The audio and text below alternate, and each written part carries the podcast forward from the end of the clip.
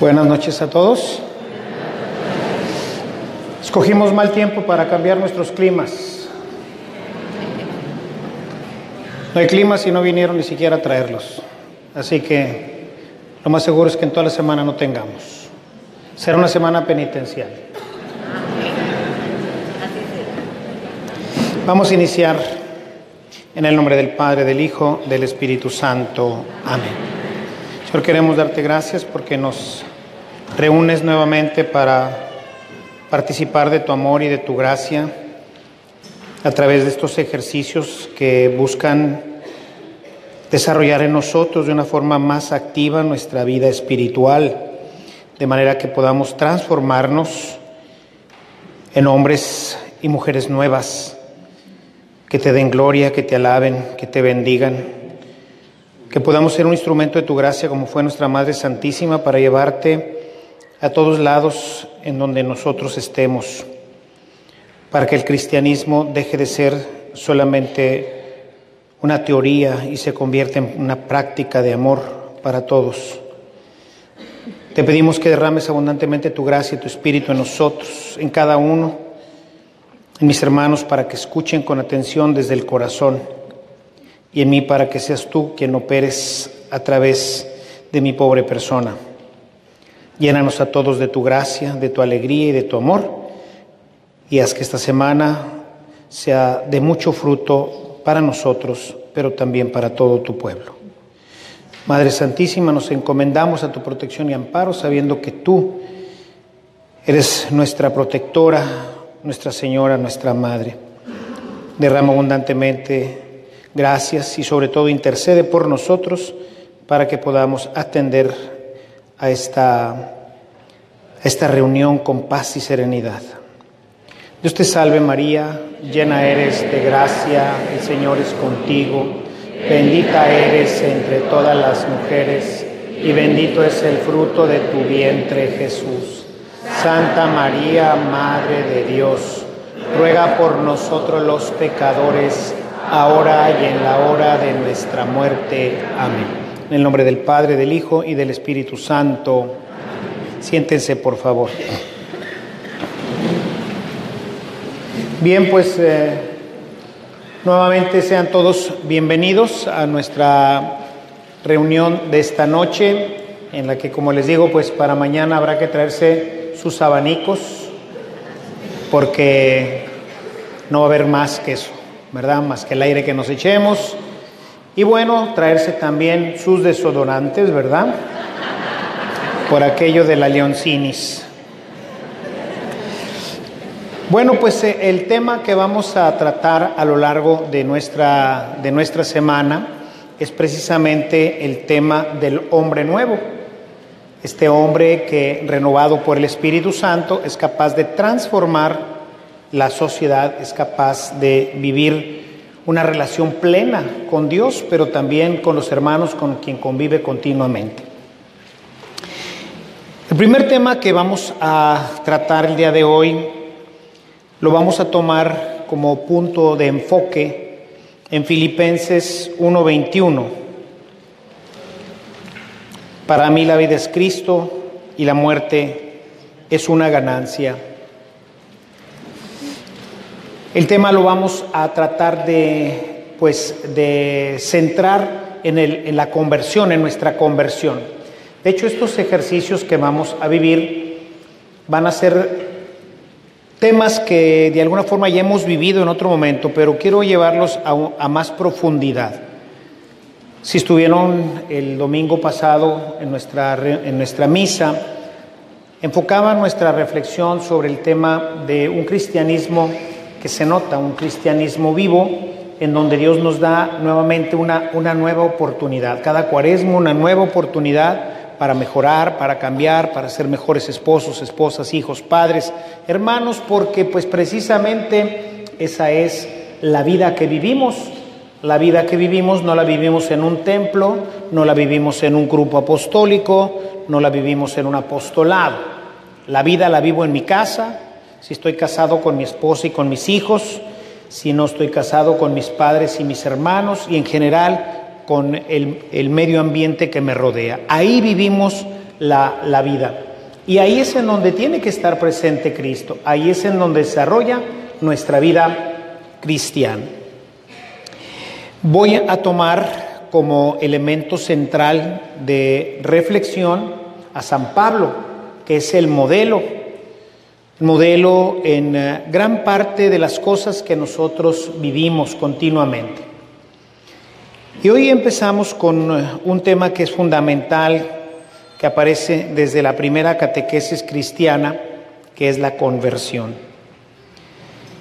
Y bueno, pues esto nos resulta lógico si vemos que desde el inicio de la predicación de Jesús y de San, y de San Juan,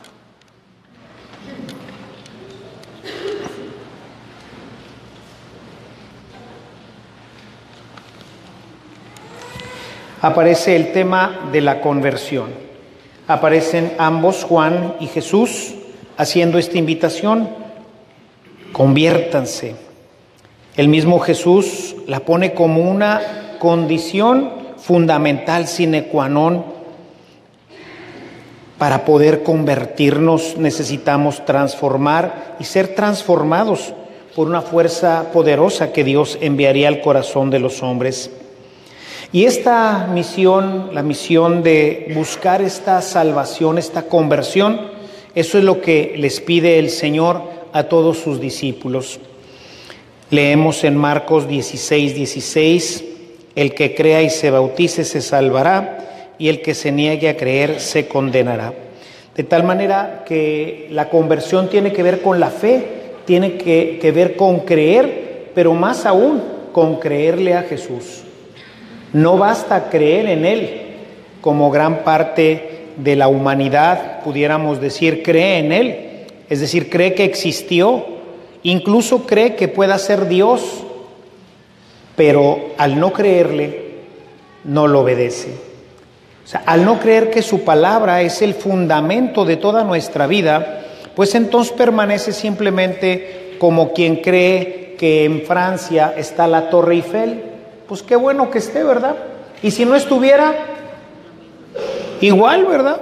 O sea, no pasa nada si la Torre Eiffel está o no está. Para nosotros, a lo mejor para los franceses sí pasaría, se les serían una gran cantidad de, de divisas, ¿verdad? Todo mundo va a París a ver la Torre Eiffel, pero a nosotros qué?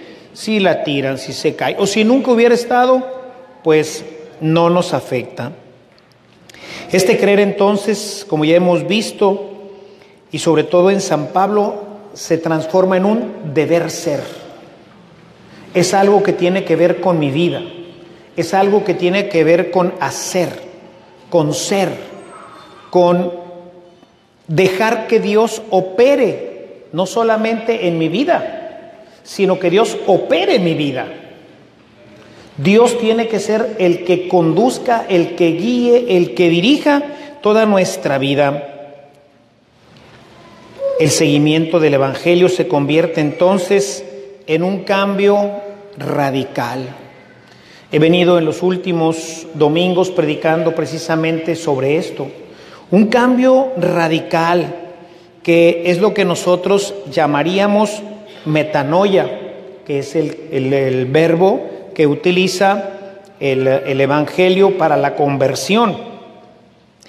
Pero para los judíos era el shub, el shu era, pues, regresa, ¿no?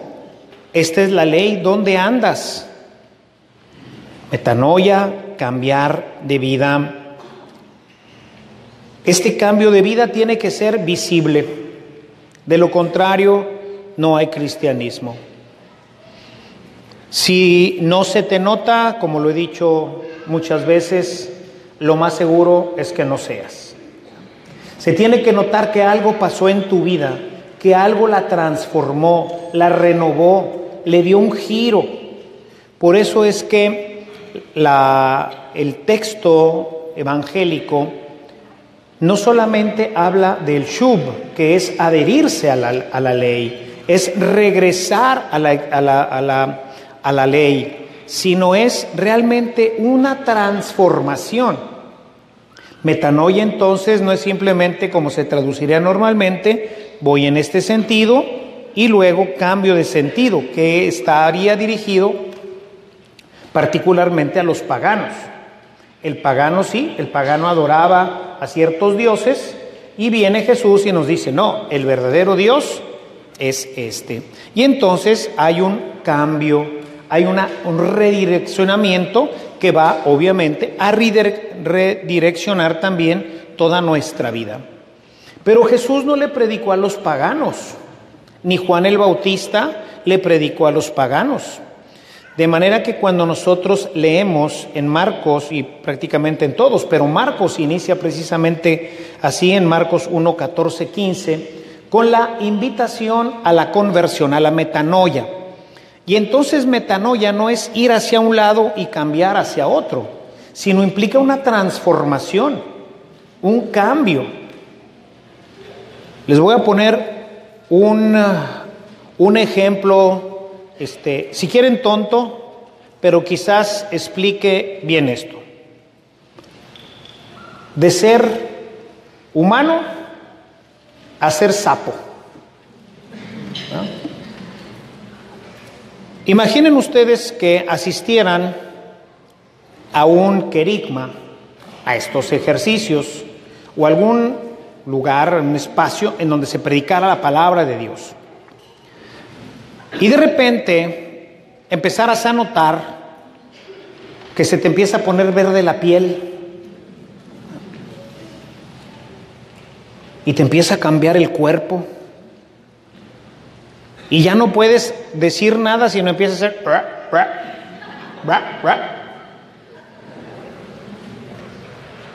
Y cuando sales, sales brincando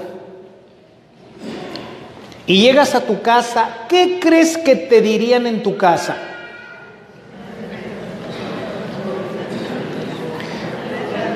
¿Qué te pasó, no? O sea, ¿qué te pasó?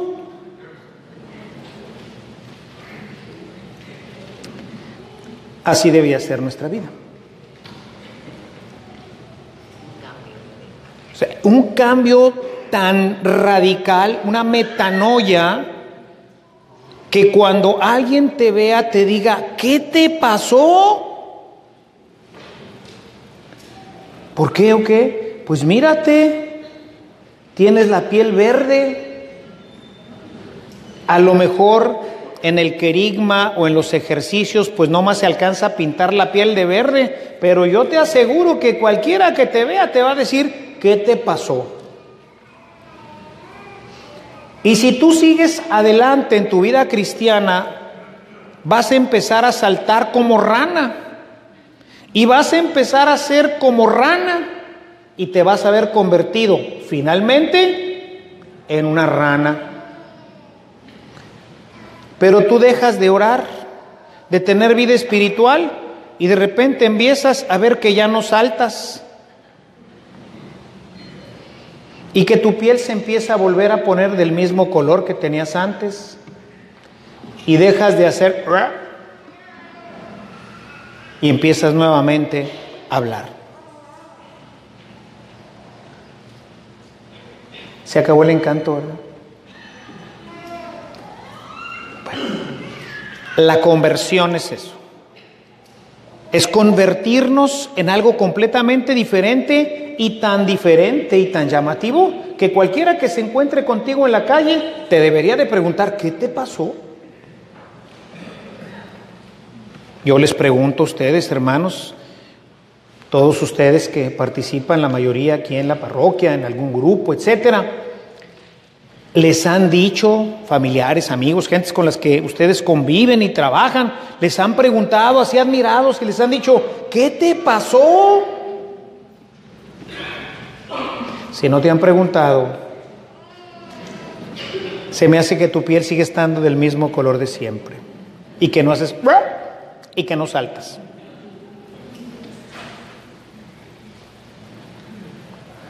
La metanoia para Pablo es una transformación radical.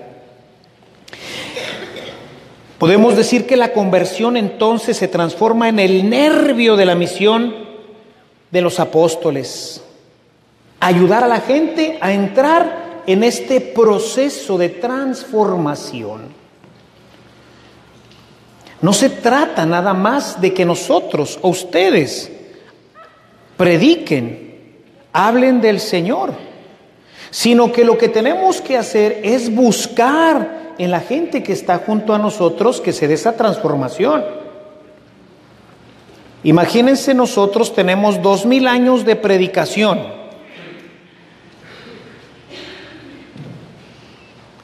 Pero, ¿dónde están las ranitas?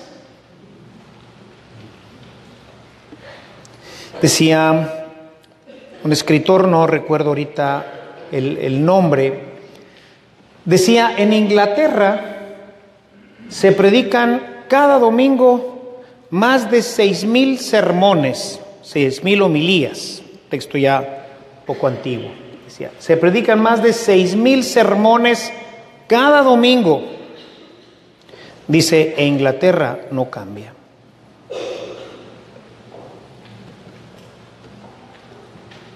Nos ha faltado el entender que metanoia significa una transformación, un cambio en todo nuestro ser. De manera que la gente cuando nos oye hablar, cuando nos ve vestidos, cuando nos ve trabajando, cuando nos ve, dice, ¿qué le pasó? Este no es de este planeta.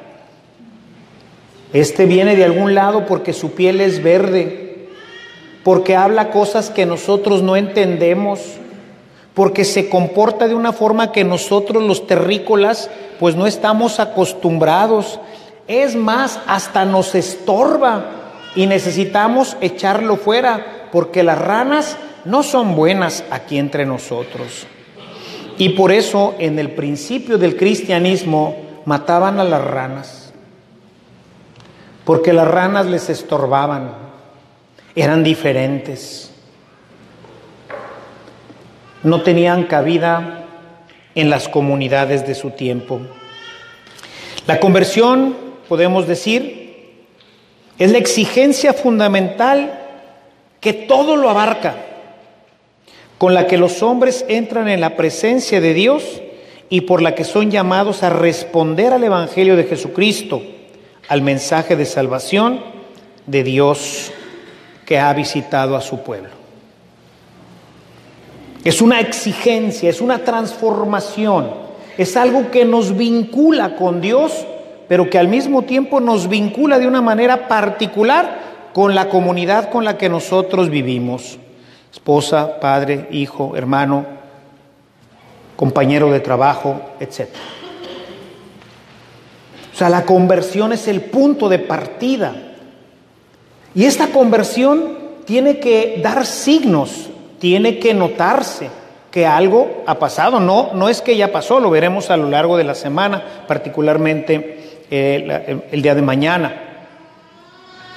Pero hablamos entonces de procesos, de cambios que se van dando en nuestra vida, pero que son notorios. Eso es conversión. Y hoy es lo que le falta a nuestra iglesia, una verdadera conversión. Una transformación de tal manera que la gente se dé cuenta de que el cristiano no es como los demás. Que como decía, decía la carta de Ogneto, viven en este mundo, pero no son de este mundo. Viven en las ciudades que les ha tocado vivir, pero tienen prácticas diferentes. O sea, el cristiano tiene una manera de pensar que lo, que lo pone pues rápidamente en confrontación con la gente que lo escucha, desde el punto de vista médico, político, social, económico, tiene una visión completamente diferente y por eso le estorba al mundo. Porque mientras que el mundo, por ejemplo, en el área económica busca acaparar, el cristiano busca dar. Entonces, es una forma diferente, es la exigencia fundamental. Me gustó el término de todo lo abarca. Abarca tu casa, tu familia, tu trabajo, tu pensamiento, tu diversión, tu manera de vestirte, tu todo. Todo lo abarca. ¿Por qué? Porque ni modo que seas ranita aquí En el templo, ah, sí, aquí alabas, aplaudes y cantas, ¿no? Y en tu casa, pues eres medio ranita. Pero luego te vas a la preparatoria, luego te vas con las amigas. Oye, qué transformación le volvió a salir el color de piel. Es un humanote, es una humanota. Y entonces resulta que para ciertos aspectos sí hay conversión, pero para otros no hay conversión, porque ahí me aprieta. Y por eso le digo que estos ejercicios tratan de que, qué bueno que muchos de ustedes tienen muchos años de estar viniendo aquí a la parroquia. Pero si habláramos de tu conversión bajo esta perspectiva paulina, de una metanoia que no es cambiar de dirección, antes iba a otra iglesia, ahora vengo a Santa Cruz. Antes no venía a misa, ahora ya vengo a misa. Antes no me confesaba, ahora ya me confieso. Puros ámbitos religiosos. Pero ¿y en tu casa? ¿Tu esposo, tu esposa, tus hijos, tus padres ya se dieron cuenta de que algo te pasó? ¿O siguen sin darse cuenta? Porque ellos a lo mejor ni siquiera vienen a la iglesia. Entonces pues aquí no te ven a alabar, ni bendecir, ni a glorificar a Dios. A lo mejor ellos no están en tu grupo apostólico. A lo mejor ellos no rezan el rosario contigo. Pero comen contigo, pasean contigo, ven la tele contigo, etcétera. Y la idea es que nos dejemos cuestionar en serio, hermanos, porque el problema es decir qué bonito habló el Padre y qué cierto es. Y no nos dejamos tocar y decir es verdad. Y cuestionarme si verdaderamente me han preguntado qué te pasó. Si la gente que vive conmigo, en todos mis ambientes, no nomás en mi casa, la gente de mi trabajo dice, no, este es otro, este es otra persona.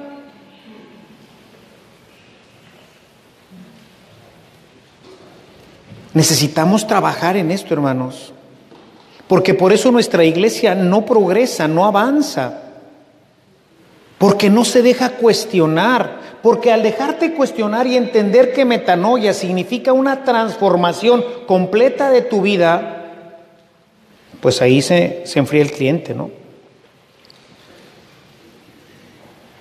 Si recuerdan nuestros ejercicios de hace tres o cuatro años, discípulo o fan, que les decía, es como cuando una persona llega, se levanta en la mañana y ve que su carro anda tironeando.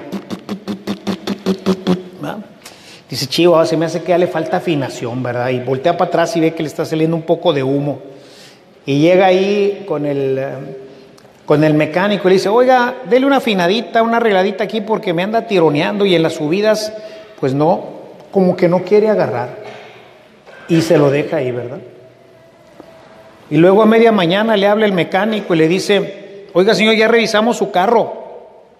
Fíjese que no es la afinación. Necesita cambiarle el motor. Ay, Carlitos de 600 pesos a 10 mil, 12 mil, no sé cuánto cuesta un, un motor nuevo. Oiga, es que mucha lana, pues sí. Y piensas, chihuahua, son, es el dinero de las vacaciones. Híjole. Además se me hace que tendría que vender ahí cualquier cosita para poder completar te duele. ¿verdad? No, ¿sabe qué? Afínelo.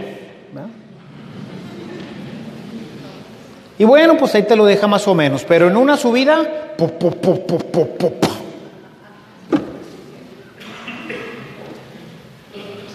una pequeña crisis que entras y ahí tronó la máquina.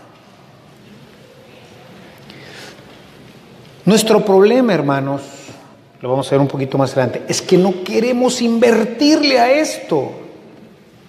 En ningún sentido. No le queremos invertir en tiempo, no le queremos invertir económicamente, no le queremos invertir dejando ciertas cosas. Queremos que, así por obra de magia, seamos sapos. Pero sapos aquí. Pero que en cuanto llegue a mi casa, ¡tum! ya soy otra vez yo. Hombre nuevo.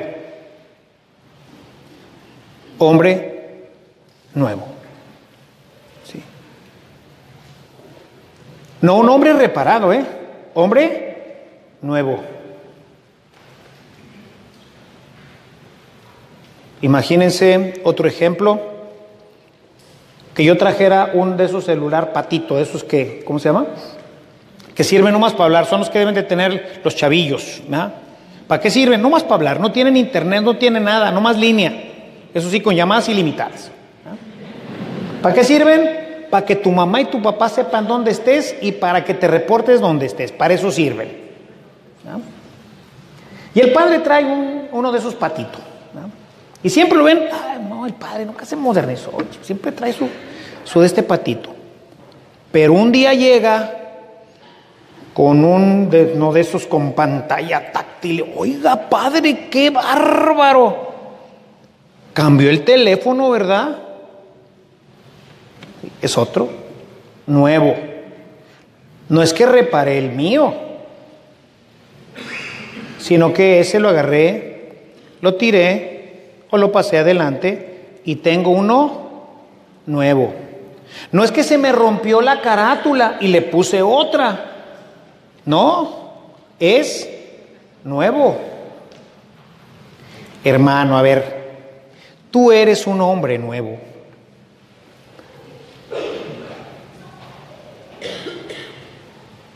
¿O eres a ratitos hombre nuevo y a ratitos hombre viejo? ¿Cómo? O eres nuevo o eres viejo. No se puede ser las dos cosas. La conversión se vincula directamente con la respuesta del hombre y la mujer al anuncio de Jesús sobre la llegada del reino. Y por lo tanto, con la fe, aceptan, aceptan el mensaje de salvación que los compromete en un seguimiento del Evangelio. Los compromete. ¡Ay, qué palabra tan tenebrosa! Comprometerme. Por eso ahora los chavos se tardan tanto en casarse. Porque no quieren comprometerse, no quieren compromiso. Se la quieren llevar suavecita. Porque el compromiso nos espanta. Un compromiso de obedecer a Dios sin siquiera saber, mis hermanos, sin ser conscientes, que Dios cuando tú te comprometes, cuando tú verdaderamente decides entrar a la vida cristiana, Dios te va a llenar de Espíritu Santo, que es el que va a hacer la obra, no tú. Pero tú crees que tú eres el que vas a renunciar a las cosas y el que vas a cambiar. No, tú cómo podrías hacerle para ser sapo. No puedes, no está en tus facultades, en tus fuerzas, no eres un camaleón que cambia dependiendo dónde esté. No. Es una fuerza que Dios va a darte para que te transformes. Él te va a transformar. Pero tú tienes que comprometerte. Tú tienes que decir desde el fondo de tu corazón, sí.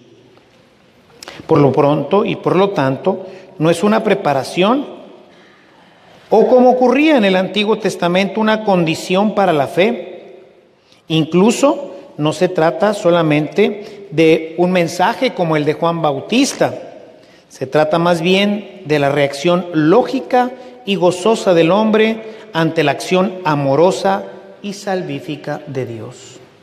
Es una reacción a esta acción de Dios en nuestras vidas. Es Dios que actúa internamente y nosotros solamente, ¿qué tenemos que hacer? Responder. Pero esta respuesta muchas veces te va a pedir dejar cosas, te va a pedir cambiar cosas te va a pedir sacrificar cosas. Y muchas veces nosotros no estamos de acuerdo en esto. La conversión neotestamentaria se realiza en la fe Y la misma fe es ya conversión como obediencia plena a Dios que se hace presente en Cristo. Obediencia plena a Dios. Maestro, le dijo un fariseo a un doctor de la ley, Maestro, ¿qué tengo que hacer para salvarme? Y Jesús le respondió, ¿qué lees en la escritura? Haz eso y vivirás. ¿Qué lees en la escritura? Les decía el domingo, ¿no? ¿Cuánto, ¿Cuántos ejercicios tomamos en nuestras vidas? ¿Cuántas misas escuchamos? ¿Y dónde estamos después de todo esto? ¿Cuánto hemos caminado? ¿Cuánto hemos avanzado? ¿Cuánto nos hemos transformado a lo largo de tantos años? Y el que sea más viejo, pues ha tenido más. Pero como les decía el domingo, nos quedamos estáticos, paralizados. Y no vamos avanzando en el proceso de la transformación, porque no estamos decididos a obedecer a Dios, porque no estamos decididos a dejar que Dios nos transforme. Yo me acuerdo cuando era joven que predicábamos en las calles,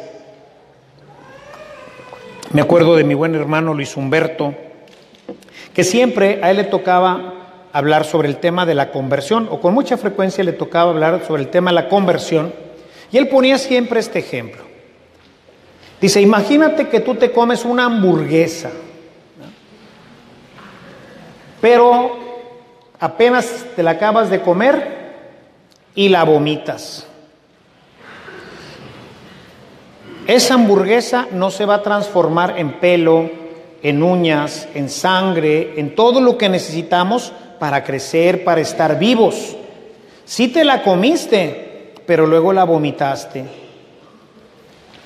¿Y cuántas veces nos pasa más o menos esto? O debe de pasar algo semejante en la vida cristiana, porque vienes ejercicios, vienes a una cuaresma y termina la cuaresma y pasa todo un año y volteas y dices, achis, estoy en el mismo lugar el año pasado. No cambié, no me transformé, a veces ni tantito. ¿Cuál transformación? ¿Cuál compromiso con la palabra? Porque la lees y te espanta y dice, no, eso está muy difícil, pasamos a la siguiente hoja. Yo me acuerdo que me ha pasado sobre todo pues en 15 años o algo así, que de repente la lectura que viene para ese día, pues no está muy bonita para la predicación de una quinceañera, ¿va? Y entonces le paso al otro. No es la lectura del día, pero no importa. Y luego a veces le paso cuatro o cinco hojas, ¿verdad? Porque oye, que si no es la prostituta y que si no es la de esta y si no la otra, ya. No, no, pues, ¿qué le voy a predicar a la pobre criatura, no? Y entonces le voy quitando hojas, no porque esta no jala y esta tampoco jala y esta tampoco jala. Y la verdad es que todas jalan. Depende dónde enfoques. Toda la palabra de Dios es amor, toda. Pero hay que enfocarla. Hay que conocerla. Y hay que saber que por algo Dios nos la dio y si ese día tocaba hablar sobre aquel capítulo 8 de San Juan, a lo mejor algo te quiere decir, niña. Aguas, ¿verdad? La situación está complicada hoy. Y no vaya a ser que no pase Jesús cerca de ti y te den de pedradas. Seguramente no predicaría eso, pero algo por ahí tendría que pasar. Esta conversión es un proceso dinámico de proyección que va dirigida hacia la salvación eterna. Toda conversión apunta a la escatología, a nuestra salvación definitiva. Y como es algo que tiene que ver con la salvación eterna, afecta todas nuestras dimensiones moral y religiosa, personal y colectiva. Por eso es que necesitamos aprovechar estos ejercicios y bueno, todos los que ustedes puedan tomar, porque de ello depende el crecimiento de ustedes. De ello depende el que la gente verdaderamente crea que el cristiano es un sapito, es alguien nuevo, diferente. Por eso la gente ya no cree en la iglesia porque nos ven exactamente igual que todos los demás. Y no puede ser, no puede ser. No basta con colgarnos medallas, cruces, llegar con nuestra Biblia, puras cosas externas, participar de las asambleas, sea la eucarística o la de nuestros grupos, y nuestra vida no transformarse, seguir siendo las mismas personas, sin cambio moral, sin cambio colectivo, cuando más cambio religioso. Podemos decir que la conversión es en definitiva el concepto central y por eso es la postura exigida por Cristo. Conviértanse. Dejen de ser lo que son y transfórmense en otra cosa. Transfórmense en alter Christus. Transformación. Les quise poner el caso de la rana, porque cuando hablamos transformarnos en Cristo, pues te vas a ver igual que Jesucristo, pues era un hombre como tú y como yo. Pero si te digo que una rana, vas a decir, ah, ya entendí. Se trata de un cambio completo, de un ADN diferente. Ahora eres una rana. Piensas como rana, saltas como rana, hablas como rana, tienes el color de una rana, eres una rana. Piensas como Cristo, hablas como Cristo, tienes los ideales de Cristo, trabajas como Cristo, te sacrificas como Cristo, todo como Cristo, eres un alter Christus. Metanoia, conversión. No es redireccionamiento, no es shub, alíñate a la ley, no, va más allá, va a ser el pleito de Pablo con los judaizantes. No se trata de cumplir la ley, se trata de que la ley sea parte de mi vida, de que proceda de mí. Y la ley nueva es la del amor y tiene que estar dentro de mí. Por eso amo venir a misa. No tengo que venir a misa. Amo, disfruto. Algo pasó dentro de mí que ha convertido mi pensamiento, mis gustos, todo en algo diferente. El pensamiento de Pablo en la conversión se enmarca en esta perspectiva que va a ir adquiriendo rasgos particulares que son precisamente los de el Evangelio. La vida de Pablo nos, nos muestra cómo en ese encuentro en Damasco su vida se transformó. Tuvo una experiencia personal con Cristo en su camino cuando pasó de ser un celoso perseguidor de los cristianos a ser el testigo privilegiado de Cristo y el apóstol de los gentiles. El encuentro de Cristo en su vida marcará un hito que cambiará radicalmente, convertirá. Pablo después de Damasco es otra persona. O sea, Pablo después de Damasco no empezó a ir a las asambleas cristianas. Pablo después de Damasco comenzó a predicar. Pablo después de Damasco se convirtió en un mártir, en un defensor. No empezó a ir a misa. Dijo, ah, mira, ya qué bien, voy a ir a misa ahora después de este retiro ahí con el Señor. No. Él tuvo una conversión, una transformación interna. La vida del apóstol se va a transformar y se va a convertir ahora en un instrumento de gracia. Pensemos en cada uno de nosotros. Ahora que preparaba todo esto, hermanos, esto a mí me cuestiona también, no crean que, que se los digo así nada más. Me cuestiona mucho más a mí, soy sacerdote. ¿Realmente estoy en un proceso real de conversión? ¿O sigo avanzando por la vida haciendo cosas, celebrando misas y haciendo todo lo que hago, pero mi vida no sigue este proceso de transformación de tal manera que la gente que me haya dejado de ver hace cinco años diga, ¿qué te pasó? ¿No eres el mismo de hace cinco años? Y a lo mejor encuentro gente de hace diez y dice, es el mismo de siempre. Y qué pena si es hace 20 o hace 30. Estado estático. O quizás he cambiado en algunas áreas de mi vida. Dios, he dejado que Dios toque mi vida, pero en otras áreas sigo inconverso, completamente inconverso. No soy un instrumento de la gracia de Dios. No he entendido lo que es la conversión. Y fíjense, al no entender lo que es la conversión, ¿cómo voy a provocarle en otros? Cuando en la iglesia entendemos que conversión pues es ir a un retiro, que ser cristiano es estar bautizado y venir a misa.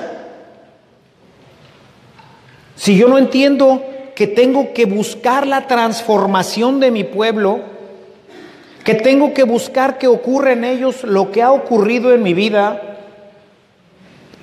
pues entonces estoy mal. Pero si no ha ocurrido nada en mi vida, si desde que salí del seminario soy la misma persona, y nunca tuve esta experiencia transformante, pues ¿qué espero de los otros? ¿Qué puedo estar buscando en ustedes o en mi pueblo?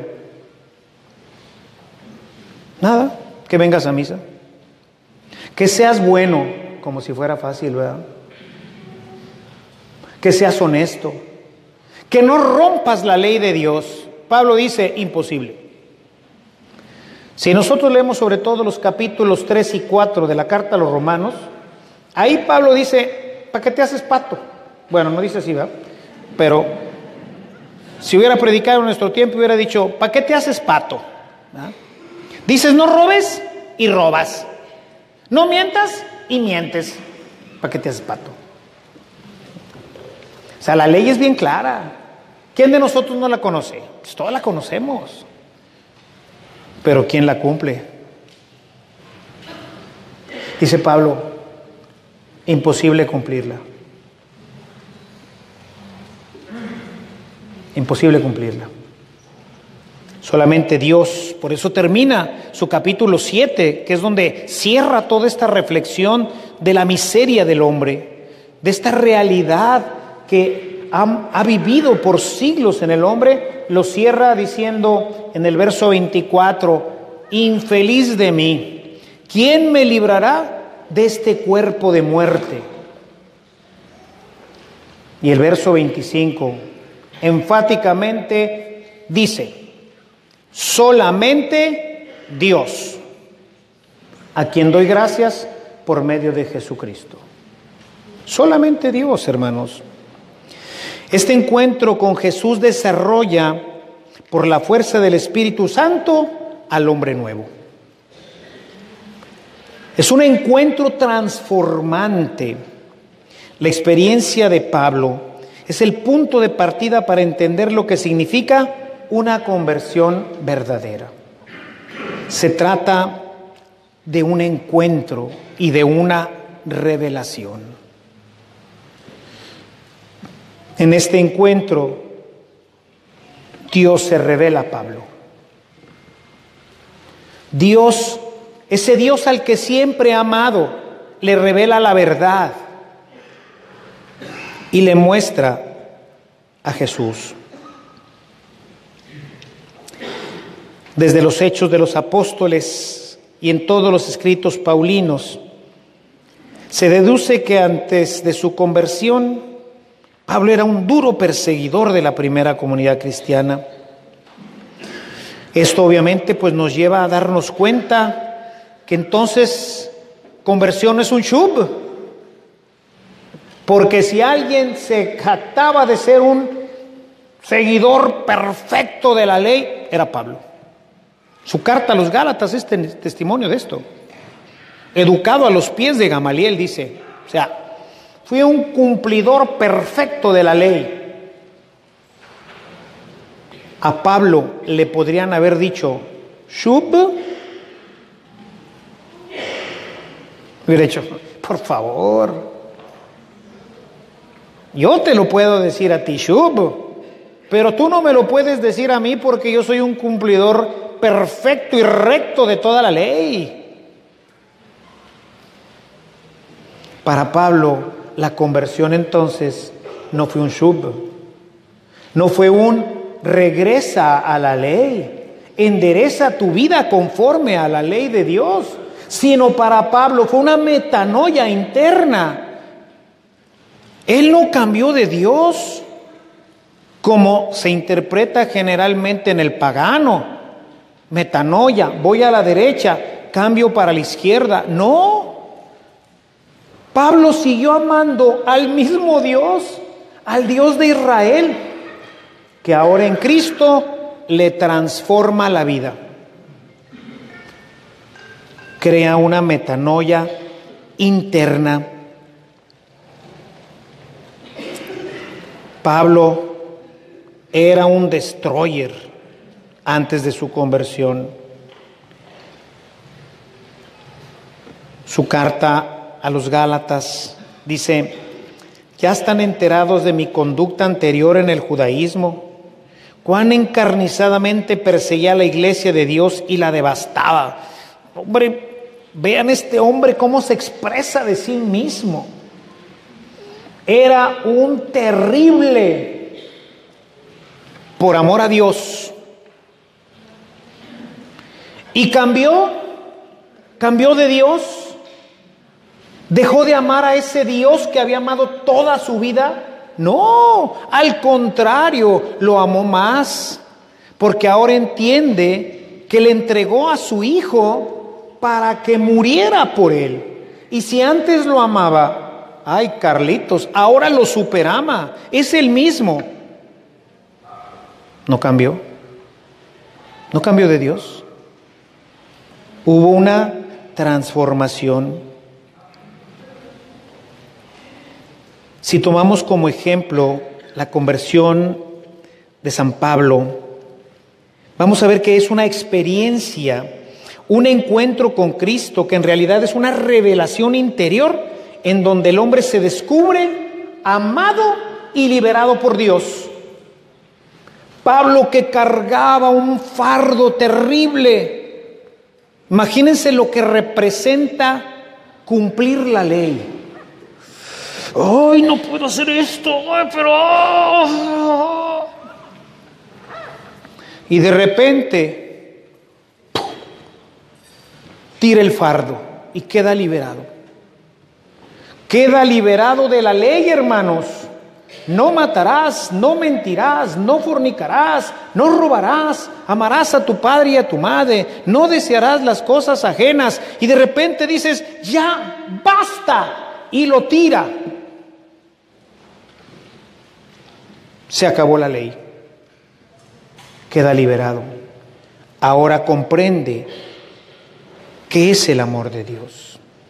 Por eso cuando escribe a los romanos, que es verdaderamente un espectáculo de carta.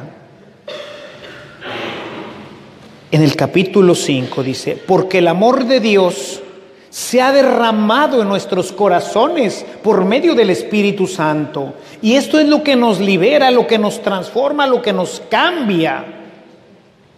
Es algo que pasa dentro de nosotros. Es una experiencia interna transformante. La conversión de Pablo es algo interior. Él se descubre por primera vez amado por Dios. Él que amaba tanto a Dios, ese día experimentó la ternura, el amor, la delicadeza de un Dios que le dice, Pablo, Pablo, ¿por qué me persigues?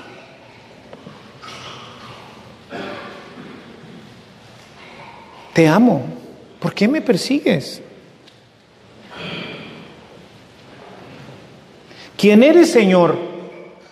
Soy Jesús, a quien tú persigues. Se sintió amado. ¿Y cuánta falta nos hace, mis hermanos, tener este tipo de conversión? Donde nos empecemos a sentir cada uno de nosotros verdaderamente amados por este amor tierno, sublime, delicado de Dios nuestro Señor que nos libera de todas estas cargas. Tengo que ir a misa el domingo, Chihuahua. La ley. Tengo que celebrar la misa. Se acabaron los tengos. La ley no opera más en mi vida. Ahora amo. Dios ha derramado su amor en mi corazón. ¿Cómo voy a, robarle a mi hermano? ¿Cómo lo voy a insultar? ¿Cómo voy a dañar a mi hermano o a mi hermana fornicando? ¿Cómo voy a tomar lo que no es mío si a mi hermano o a mi hermana le hacen falta? Es algo que viene desde dentro, que no tiene que ver nada más con querernos mucho todos nosotros. Decía Jesús, los fariseos, no hombre, entre ellos se quieren un chorro y se ayudan, pero no más ahí. Los paganos se tratan muy bien entre ellos, pero nada más. Nada más entre los amigos. Pero ¿y qué tal con los enemigos?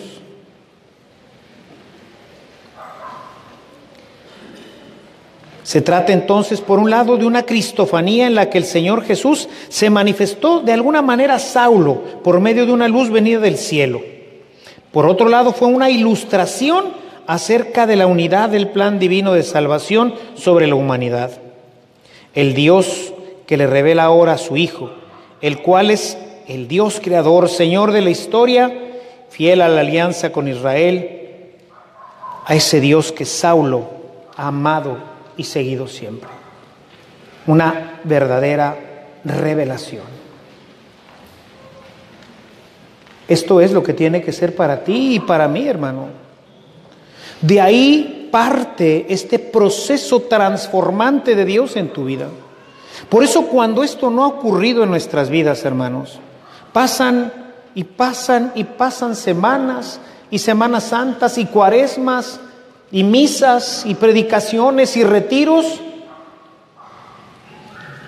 y seguimos igual. La gente te vuelve a ver y te dice, hola, eres el mismo de siempre, no has cambiado, no ha habido conversión. Podríamos decir que de alguna manera en el interior de Pablo se le reveló el valor soteriológico de la muerte y resurrección de Jesús el Mesías en el plan de Dios y le proporcionó, fíjense, una nueva visión de la historia de la salvación que inauguró Jesús con su crucifixión y resurrección. Se le reveló. Ahora entiende quién es Jesús. Ahora entiende cuál es el proyecto de Dios para su vida y se da cuenta que su vida no se suscribe solamente en este ambiente, en este tiempo, en esta historia, sino que estamos llamados a vivir algo nuevo, fundamental, diferente, perfecto, ya desde aquí. ¿Cómo lo entendió? Como lo entendemos todos aquellos que hemos vivido esta experiencia. A partir de ese momento la vida es diferente. Empieza a borrarse un cassette y escribirse uno nuevo en un proceso de transformación, en un proceso de rehacernos. Y por eso hablamos del hombre nuevo, un hombre que se va rehaciendo. El hecho de que el encuentro con Jesús resucitado deje ciego a, Pablo en su, en su exterior es el signo de la verdad interior, de la ceguera, cuando nosotros no hemos tenido esta experiencia. ¿Qué es lo que ves? Lo mismo que has visto siempre. Lo ves del mismo color, todo es igual. Para Pablo el mundo cambió. Ya en diferentes ocasiones he tratado con ustedes este tema de los ciegos, los paralíticos, los, eh, los leprosos, ¿verdad? Como todos ellos son pues un signo, un signo dentro del escrito que nos revela la condición del hombre antes de Cristo. El hombre antes de conocer a Cristo, de empezar su proceso, es un ciego no ve con claridad o a veces no ve nada. Es un paralítico, no va a ninguna parte, siempre está atenido a que alguien lo lleve. Ahí vas empujado por la esposa, por el hijo, por el padre a misa o a confesarte o algo. Eres un paralítico. Necesitas de alguien que te lleve o eres un leproso. Eres alguien que tiene una enfermedad que si no se atiende termina siempre en la muerte. El salario del pecado es la muerte. Es por ello que solo cuando Pablo recibe el bautismo, éste recupera la vista cumpliéndose en él físicamente lo que teológicamente se realiza en el bautismo. Nuestro Papa emérito Benedicto XVI decía en la audiencia general del 3 de septiembre del 2008 que se puede ver en Pablo lo que representa realmente de la conversión. La conversión es empezar a ver, empezar a caminar y ser sanado de la lepra. Esto es la verdadera conversión, dice el Papa emérito Benedicto XVI. Podemos decir sin lugar a equivocarnos que el encuentro con Jesucristo transforma el pensamiento y la vida de una persona. Este es el punto del inicio de la conversión y de la transformación profunda que todo hombre debe de sufrir para poder vivir en el reino. Sin este encuentro transformante y personal, nunca conocerá, fíjense, nunca conocerá la vida del reino. Nunca sabrá lo que es ser cristiano. Nunca conocerá lo que conocieron las primeras comunidades que se dejaban incluso matar por causa de este reino. Era la perla escondida, era la perla preciosa, el, el tesoro escondido, que vendiéndolo todo van y lo compran. Qué pocos cristianos hoy en el mundo entienden esto. Y por eso nuestra iglesia, nuestro cristianismo, es un cristianismo enfermo, leproso, medio ciego, inválido, porque no hay transformación, porque no hay conversión. Qué bonito hablan los padres, qué bonito libro leí Qué bonito lo que dice Jesús aquí. Pero ahí se queda, porque estamos incapacitados para vivirlo. La conversión entonces se refiere a la muerte. Pablo todo lo relaciona en la sepultura y resurrección de Cristo, no como, un concepto, sino como una verdadera experiencia que él mismo ha sufrido. Pablo ha muerto con Cristo, ha sido sepultado con Él y ha renacido siendo ahora por la fuerza del Espíritu Santo una nueva criatura. Podemos decir, parafraseando a Rodney Reeves, que en general los hombres buscamos aprender cómo vivir, mientras que Jesús en su Evangelio te enseña cómo morir. Los hombres buscamos aprender cómo vivir y Jesús te enseña cómo morir. La conversión entonces se transforma en una experiencia de muerte, morir un poco cada día. Esto es lo que llama Pablo un sacrificio vivo. Este cambio radical en la persona hace entender que todo lo que hay en el mundo, si se compara con Cristo y lo que ofrece la vida cristiana, resulte verdaderamente despreciable. El apóstol lo expresa en Filipenses 3:8 diciendo, todo lo que consideraba valioso es ahora basura. Mis hermanos, esto representa en realidad una muerte a todo aquello que no es Dios. Las cosas en sí mismas pierden su valor, no obstante que sean buenas. Esto lleva a vivir la verdadera libertad de los hijos de Dios. Se tiene todo, pero en realidad se vive como si no se tuviera nada. Por eso San Pablo invita a los corintios a vivir en la libertad. Bastaría con leer el capítulo 7. El que esté casado pues vive como si no estuviera. Y el que tiene como si no tuviera. Y ya, o sea, ser libres. Es cierto que él esperaba el final de los tiempos, pero no por eso es que él sugiere estas cosas, sino porque verdaderamente ha muerto a todas ellas. Y el muerto, pues está muerto o no. Si al muerto le pasamos un millón de dólares por arriba, ¿qué va a hacer el muerto? Pero el vivo, a ver si le agarra, a ver si le caen unos billetillos, ¿verdad?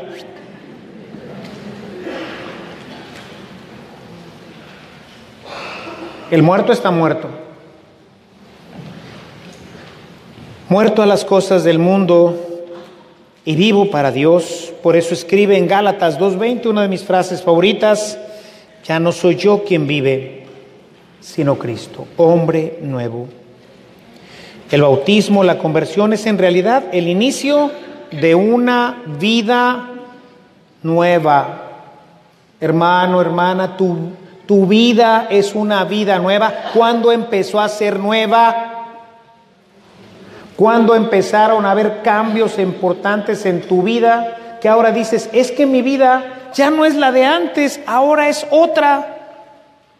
Y obviamente, pues si es así, la gente que vive junto a ti, pues ya se dio cuenta.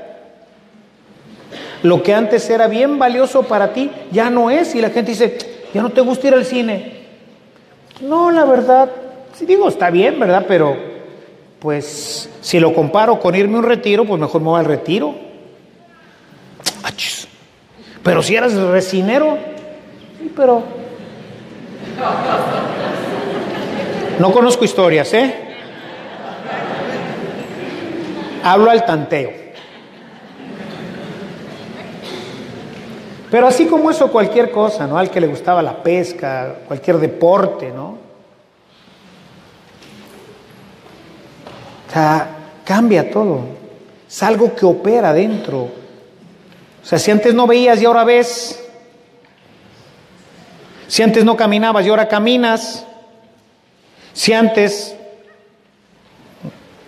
tenías lepra, pues ahora ya estás sanito.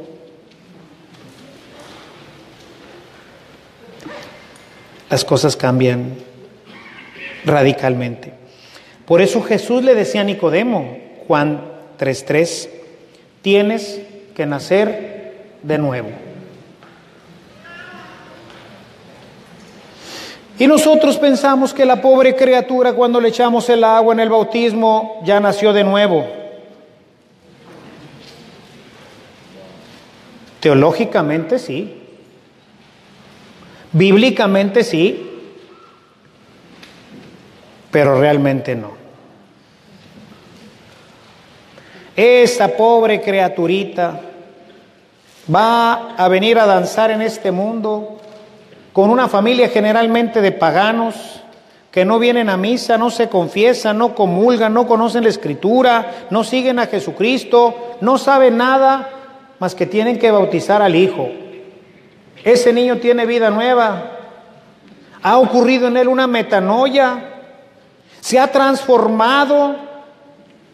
Pues sí se ha transformado, pero en un hijo Jesús.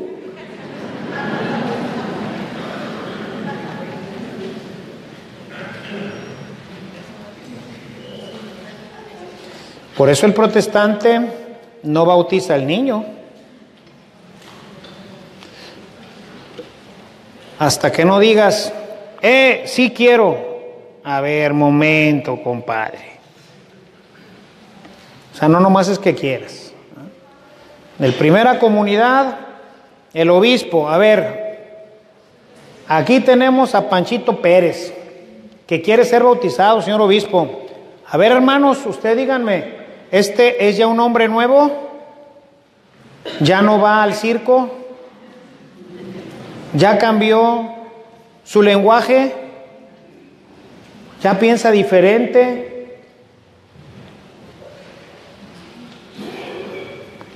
Para atrás los builders, compadre. Otro año más y échale ganas y sigue participando.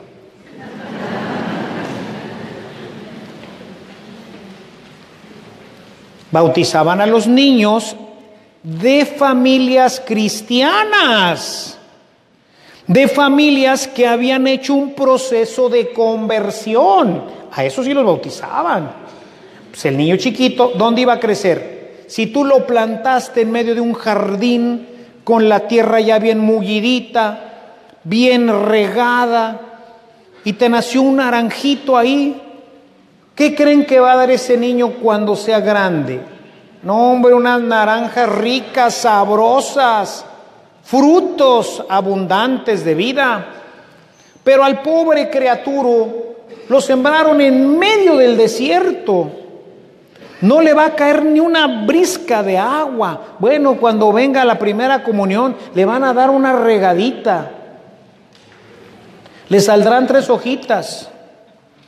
Pero como después de la comunión no vuelve a venir nunca, si acaso a lo mejor si se casa por la iglesia, por las tres hojitas que le salieron, ¿saben qué le van a pasar? Está en medio del desierto, no tiene agua, no tiene tierra mullida, no tiene nada. ¿Qué le va a pasar a ese pobre arbolito? Pues se va a morir, se va a secar, no va a dar frutos. Por eso hay que bautizar a los niños de las familias cristianas. A los demás, primero hay que hacerlos cristianos y luego les bautizamos a las criaturas. Primero plantamos un buen huertito, le ponemos sombrita, le decimos a, a los papás cómo se riegan las matas, les damos suficiente abono y ahora sí, compadre, adelante, tú vas a crecer sabroso. Vamos a tener dos arbolones que van a cobijar al, al arbolito. Y esos árboles van a estar llenos de fruta. Y después ese arbolito crecerá, crecerá y empezará a dar frutos de vida. Conversión, transformación, regeneración. Que los primeros cristianos decían, inicia en el bautismo. El cristiano se convierte en un muerto que huele bien. El grato aroma de Cristo. Es un muerto. El cristiano es un muerto, el verdadero. Y yo decía, híjole, huelo todavía perfume, no huelo a muerto.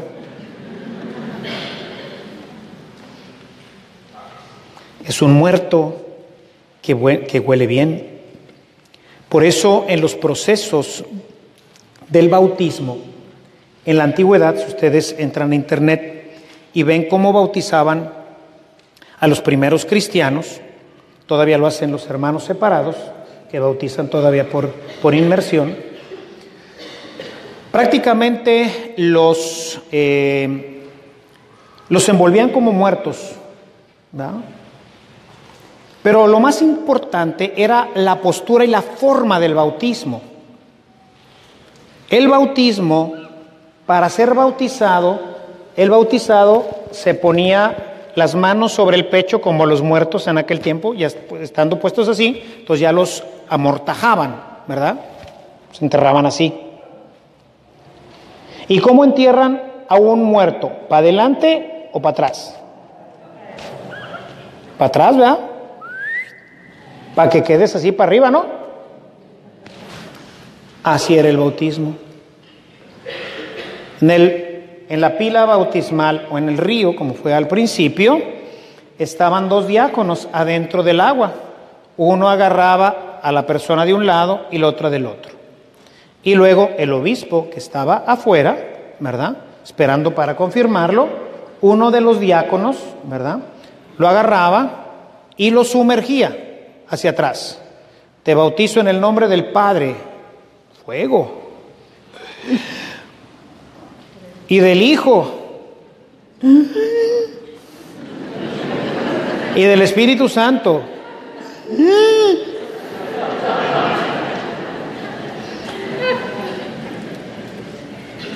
Busquen las catequesis postbautismales de San Cirilo de Jerusalén. En una de ellas, San Cirilo dice, en nuestras catequesis, ¿y qué fue lo que experimentaste cuando fuiste a la pila bautismal? ¿No es verdad que sentías que morías? Porque te falta el aire. ¿Y no es verdad que cuando salías del agua viste la luz y respiraste el aire fresco del Espíritu? ¿Qué teología, eh? Pero es una teología que tú vives. Te estabas ahogando. Ya no veías nada y de repente... Eso es lo que hace el Espíritu en el alma. No es nada más el signo como tenemos nosotros del agua, el signo del espíritu, ¿verdad? Pero no lo experimentamos. No experimentamos esa transformación, esa muerte. Cuando te bautizan para atrás y te mantienen tantito adentro del agua. ¡Ay, híjole! Y dice, y te lo hicieron tres veces. Lean esa catequesis de San Cirilo de Jerusalén. Se llaman catequesis postbautismales de San Cirilo. El cristiano es un muerto en el mundo que vive para Cristo y por eso va esparciendo el grato aroma en el mundo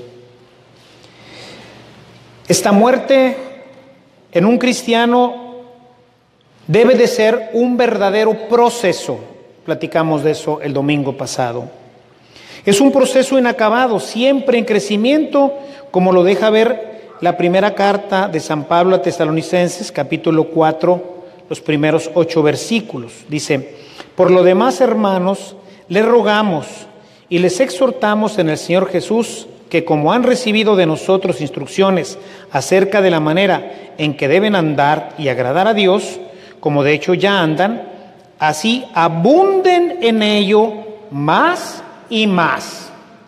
Ya están bien, ¿eh? Ahí la llevan mis queridos hermanos de Tesalónica. Pero, pero, más y más. Abunden más y más. Es decir, es un proceso. Cada día vas a parecer más rana. Ya tienes color verde, ahora te están saliendo las motas. Todavía desafinas cuando haces... No te sale bien, pero ahí la llevas, ¿eh? En las patitas como que te están saliendo ya las, las membranas, pero todavía, ¿a poco no batallas para nadar, no es cierto? Pues no tienen membranas, ahí vas. Pero si le sigues, te van a salir membranas y vas a nadar a todo dar. ¿Mm? La estatura del varón perfecto que es Cristo. De manera que podemos decir que la conversión es algo que se inicia en un momento de nuestra vida, pero que no terminará sino el día en que seamos llamados a participar eternamente de Dios. Y es precisamente por esta razón que San Pablo hace la invitación siguiente, Romanos 12, 1, 2. No se acomoden a los criterios de este mundo. Yo lo diría de esta forma, no se estacionen, caminen, no se estacionen, no porque vean que lo que sigue está más difícil, ya no le sigan, síganle pedaleando a la bicicleta, no se bajen. A lo mejor de vez en cuando hay que ir más despacito porque la subida está más dura, pero súdale, pedaleale, no te pares, dale, sigue avanzando. Estancarse, como se los he dicho muchas veces, será siempre un retroceso en la vida espiritual. Y este, mis hermanos, como ya lo entendía San Pablo, será siempre el gran peligro de la vida cristiana. Acomodarse y dejar de aspirar a la santidad. Ser medio hombres nuevos y medio hombres viejos. Recordemos que estamos en una barca que va hacia adelante, que dejar de remar será siempre retroceder. Debemos ir entonces avanzando, mis hermanos, en este proceso de conversión. Se dice que físicamente somos lo que comemos, ¿no es cierto? Así dicen pero espiritualmente somos lo que pensamos. El libro de los Proverbios, Proverbios 23, 7 dice, porque como es su pensamiento y su corazón, así es su persona. Así que terminamos diciendo nuevamente, la conversión inicia con una experiencia y una revelación interior del amor de Dios pero este debe de continuar en nosotros. La experiencia se debe hacer cada día más fuerte, más profunda, más plena. Y la iluminación que se da por la palabra debe de ir guiando continuamente al cristiano para que se pueda realmente considerar un hombre nuevo. Es un proceso lento pero continuo de morir a sí mismo y al mundo. Ambas cosas provienen de una vida espiritual seria. Mañana, con el favor de Dios, hablaremos más de esto. Mañana hablaremos de la vida en Cristo. ¿Qué implica verdaderamente ser un cristiano? ¿Qué es la vida en Cristo? ¿Cómo son los muertos que huelen bien? Pues si quieren saber, no dejen de venir mañana. Vamos a darle gracias a Dios. En el nombre del Padre, del Hijo, del Espíritu Santo. Amén. Señor, te damos gracias porque eres bueno. Pero queremos hoy pedirte, Señor, que podamos aprovechar estos ejercicios para que nos entierres el puñal hasta el fondo del corazón. Queremos terminar estos ejercicios completamente muertos. Queremos iniciar un proceso de vida contigo pero no lo podremos hacer si primero no morimos. Ayúdanos, Señor, a ser de esos muertos que huelen bien. Ayúdanos a tener esa experiencia transformante en el alma que haga de nosotros hombres y mujeres completamente diferentes, que te agraden y que puedan transformar nuestro mundo. Te pido por mis hermanos para que los lleves con bien a su casa, para que puedan compartir con otras personas esto que hoy hemos reflexionado, y así podamos todos gozarnos en ti. Lo pedimos por Cristo que vive y reina y que es Dios por los siglos de los siglos. Que el Señor esté con todos ustedes. Que la bendición de Dios Todopoderoso, Padre, Hijo y Espíritu Santo descienda en ustedes y les acompañe siempre. Pues mañana, con el favor de Dios, ocho y media, ocho para el rosario, ocho y media para iniciar iniciaremos el hombre en Cristo. Pasen buenas noches.